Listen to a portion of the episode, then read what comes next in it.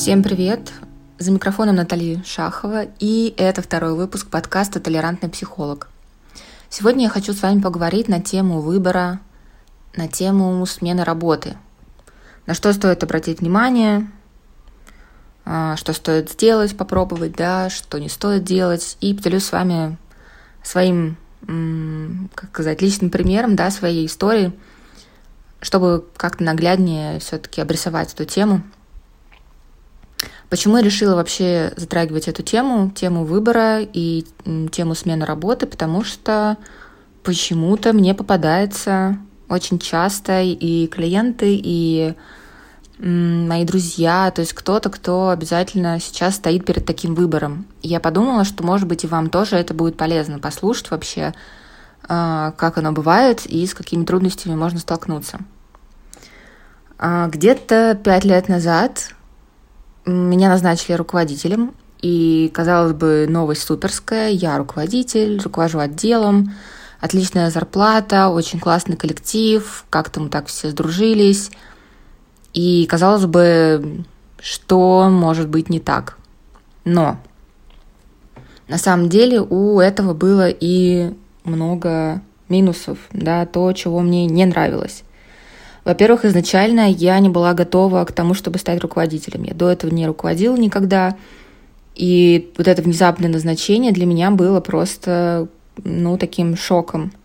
Я даже отказалась поначалу, но в итоге начальник настоял. Я подумала, ну, наверное, ему виднее. Вот здесь тоже, да, обратить внимание, что я почему-то подумала, что другому человеку виднее. И все-таки согласилась. Понятно, что зарплата меня радовала, и в целом я могла и дальше как-то наслаждаться своей работой. И все же, что было не так, да, то есть э, помимо того, что я не была готова и мне хотелось отказаться, а, в целом я понимала, что ну, давление было на меня слишком высоким. То есть как будто бы были очень высокие ожидания от меня, а, как от руководителя, и как-то ну, вот это давление ощущалось на меня слишком сильно. По крайней мере, ну, с моей стороны. Понятно, что там тот же начальник, например, он мог это видеть совершенно как-то по-своему. Но для меня, видимо, такое было уже состояние психологическое не очень устойчивое. мне было тяжело, тяжело психологически это вывозить, тем более я такой человек гиперответственный, и очень переживала, если что-то не получалось, или что-то сказала не так, если вдруг клиенты были недовольны чем-то, жаловались там начальнику и так далее. То есть для меня это было э, сравни какому-то позору, что ли. Как будто бы я облажалась как начальник. И я так вот все думала, то есть я продолжала ходить на работу, мне не хотелось, мне в какой-то момент я просто даже ну, стала опаздывать, что мне вообще не свойственно. А мне было тяжело вставать по утрам, заставлять себя как-то собираться, куда-то идти, потому что ехать полтора часа в, в одну сторону, обратно тоже полтора часа. То есть я приезжала там э, ближе к девяти вечера, наверное, там в полдесятого домой. И, по сути, я там что-то быстро перехватывала, поела, легла спать, и опять вот уже рано утром мне нужно вставать, собираться, опять ехать на работу. То есть ощущение было, как будто бы меня толком не бывает дома, я все время только и провожу время, что на работе, и при этом не было удовлетворения от э, ну, проделанной работы, потому что я всегда смотрела свой блокнот, где я писала обычно список дел на день, и понимала, что иногда я даже половину не могла сделать. Или там, если даже я не успела сделать одну или две какие-то задачи, ну, для меня это было, ну, типа, как так? Вроде я там 8 часов провела на работе, почему я не успела? И ну, у меня было много такой еще работы, ну, какой-то текучкой непонятной, мелких задач. И опять же, меня ну, не учили делегировать, как это делать. Я толком не понимала, читала какие-то книжки. В общем, получается, что давление было и со стороны начальства, да, какие-то ожидания. У меня от самой себя тоже были какие-то ожидания и требования к самой себе, какой я должна быть. А, плюс там те же заказчики очень часто были с низкими чеками. А я, кстати, вот с тех пор, наверное, я очень хорошо поняла, что на самом деле люди, которые платят э, маленькие деньги за что-то, за какую-то услугу, например, там, они чаще всего и требуют гораздо больше, чем э, те, которые платят большие суммы. Потому что у нас, э, например, были клиенты, там, не знаю, 5 тысяч, которые давали, и это по меркам Москвы, ну, смешные деньги какие-то. Но они названивали каждый день, требовали какой-то отчет, нести еще чего-то. В общем, это было ужасно. А при этом те, которые платили там, я не знаю, тысяч по 200, например, спокойненько раз в неделю что-то могут спросить, иногда даже реже. Ну, то есть абсолютно другой уровень какое-то общения с клиентами.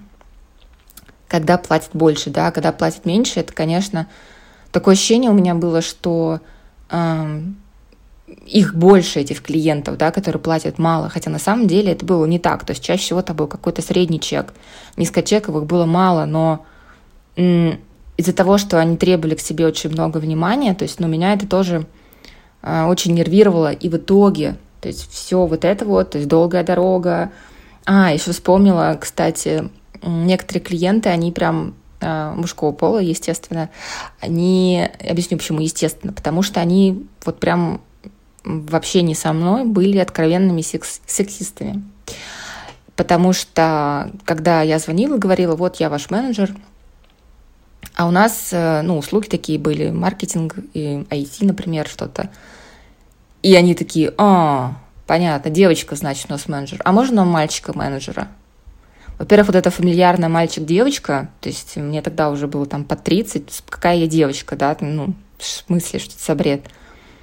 Ужасно было неприятно на самом деле, и как-то с этим вообще не боролись, ну, типа, ну, попросили мальчика, ну и ладно. Либо, если я говорила, у нас нет мальчиков, типа, у нас все девочки, девочки у нас как да, вот, то это как-то встречалась, не знаю, в штыки, и типа мы не будем, вот давайте мы тогда будем с вашим руководителем работать, а не с вами. В общем, головомойка была та еще. И вся, весь этот мой длинный спич к чему? К тому, что я понимала, что ну, мне хотелось уйти с этой работы, но я не понимала, куда уходить. Потому что на одной чаше весов у меня была высокооплачиваемая работа, а там должность руководителя, вроде как все здорово, и такая тематика, маркетинг, которая ну, казалось бы, как раз на пике, да, популярности, и куда я вообще пойду, кем я буду работать. У меня было много вопросов, и я тянула с этим выбором, менять или не менять работу. Вообще, что делать? Если входить, то куда? Ну, вообще в никуда, просто увольняться. Было тоже страшновато, потому что все-таки Москва, и ну как можно не работать ну, невозможно. То есть надо платить за там, съем квартиры, и в целом деньги на житие-бытие какие-то нужны были. Я была в этом вот подвешенном состоянии, на самом деле, вот реально полтора года я не могла принять решение. Это было очень тяжело для меня, потому что реально коллектив прикольный, мне нравилось, какие-то наши там шуточки, э, не знаю, там поездки куда-то, в общем, были и плюсы, то есть я не могу сказать, что работа мне не нравилась совсем. В этом и сложность. Очень часто так бывает, когда нам приходится принимать решение, да, оставаться с тем, что есть, или менять, мы начинаем цепляться за те хорошие вещи, которые есть у нас в нынешней ситуации, как будто бы плохие немножко затираются, забываются, но при этом, когда мы все-таки не принимаем решение, а остаемся, то происходит обратное. То есть перед глазами только плохие вещи, что вот это мне не нравится, это не нравится. А хорошие как будто затираются. Потом мы опять-таки, нет, ну, наверное, все, надо принимать решение, сил моих больше нет. И опять, то есть вот этот страх, он как будто бы, ну, вот заставляет нас оставаться на том же месте, где мы есть сейчас. И не дает нам, ну, сдвинуться вперед. И если вот эту ситуацию в целом рассматривать, да, как бы оставаться или уходить, именно про работу и про вопрос выбора, то э, уже потом, спустя, там, когда я уволилась в итоге, я уволилась в никуда, не рекомендую так делать. вот, э, так себе решение, конечно, но просто я довела себя до сильнейшего выгорания, когда я уже реально не могла просто встать и идти на работу. Это было ну, ужасно какое-то тяжелое время, честно говоря. Поэтому уволилась, да, в никуда, и вот доводить себя до такого состояния выгорания, как я себя довела, очень плохая затея. И очень важно понимать, что то, что я оставалась и не принимала какое-то решение, это, с одной стороны, нечестно по отношению к самому руководителю, потому что ну, он бы мог найти человека на мое же место, да, который э, действительно радовался бы этой должности, который с горящими глазами э, там, занимался всем этим, и он, может быть, там был бы лучшим переговорщиком, чем я, лучшим руководителем, чем я и так далее. А я как будто, то есть, ну, мне кажется, это правда нечестно по отношению к руководителю. И с другой стороны, это нечестно по отношению к самой себе, да. И если вы тоже сейчас в таком подвешенном состоянии, то действительно задумайтесь, честно ли это по отношению к вам, что вы не меняете работу и остаетесь, мучаетесь, потому что у меня, например, на тот момент вообще э, не было какой-то чувствительности по отношению к себе. То есть я себя воспринимала как некий инструмент, который там, ну, какой-то объект, да, который я могу починить, не знаю, заставить что-то делать. Ну, то есть какое-то такое очень объектное отношение. И когда ты не чувствуешь, что тебе действительно что-то не нравится, то есть ты это начинаешь ощущать уже, когда просто пара из ушей, когда сил нет уже терпеть, и тогда это просто все до каких-то психов доходит. Ну, вряд ли это хорошо, да, для работы, например, неумение вот такое чувствование какого-то себя и замечание своей неудовлетворенности в самом начале, когда это просто м-м, что-то как-то мне не очень. А не тогда, когда все, я вас, Господи, ненавижу, я хочу сюда свалить, как же все задолбало. Понимаете, да, разницу. То есть очень важно чувствовать себя в самом начале своей неудовлетворенности понимать свои эмоции, что вообще с вами происходит. То есть я на тот момент ну, не понимала, да, что-то не нравилось, но я не понимала, что с этим делать, как с этим быть вообще, обращать ли на это внимание или терпеть. Ну, спойлер, терпеть плохо. То есть мне это реально вышло боком в итоге, потому что и увольнялась я, не был никто рад этому, потому что я просто внезапно огорошила, да, людей, что все, как бы не могу я, хватит это не было каких-то переговоров там. И что еще я могу сказать, что помимо того, что да, там терпеть э, плохо, и выгоранию это все приводит, что тоже плохо. И я же себе и отдыха тоже не давала, потому что я там уезжала куда-то в отпуск или на выходных, я все равно продолжала мониторить рабочие чаты. Я даже отвечала, и клиенты могли мне звонить там в любое время. Я могла в 12 ночи общаться с клиентами. Ну, по рабочим вопросам, ну, это абсолютно ненормально, то есть ненормированный рабочий день получается, и какая бы там зарплата ни была, хоть, я не знаю, миллион долларов, это не стоит того, потому что у меня просто была какая-то депривация сна, я не могла нормально спать, я не высыпалась, вот это недостаток сил, э, ужасное состояние. И вот эта штука, как выбор, да, на самом деле он включает в себя две составляющих. Это свободу и ответственность. То есть э, на самом деле у нас э, свободы в принятии решений гораздо больше, чем нам может показаться.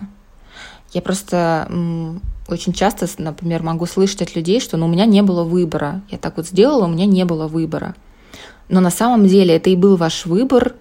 Да, он, может быть, вам не нравится, может быть, э, вы хотели как-то иначе, может быть, это не самые лучшие условия для вас, но вы же приняли это решение, вы сделали этот выбор. Соответственно, когда я осознаю, что даже если я вообще ничего не меняю, остаюсь на своей старой работе, продолжаю терпеть, это не значит, что я не делаю выбор. На самом деле я его делаю даже тогда, когда я вообще не двигаюсь с места. То есть я принимаю решение не двигаться, ничего не менять, терпеть, мучиться, перерабатывать, там, жаловаться, гневаться и так далее. Понимаете? Соответственно, за каждый свой выбор мы несем ответственность. И это важно осознавать. То есть, если я принимаю решение –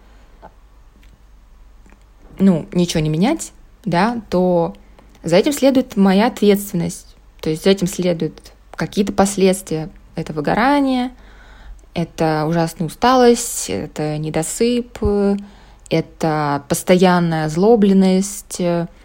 Выгорание еще, у него же есть такой э, признак, как э, как будто зачем я это делаю, это никому не нужно, проваливание задач, то есть какое наплевательское отношение к работе, вот, и так далее. То есть у меня это все тоже проявлялось. Вот они последствия этого выбора.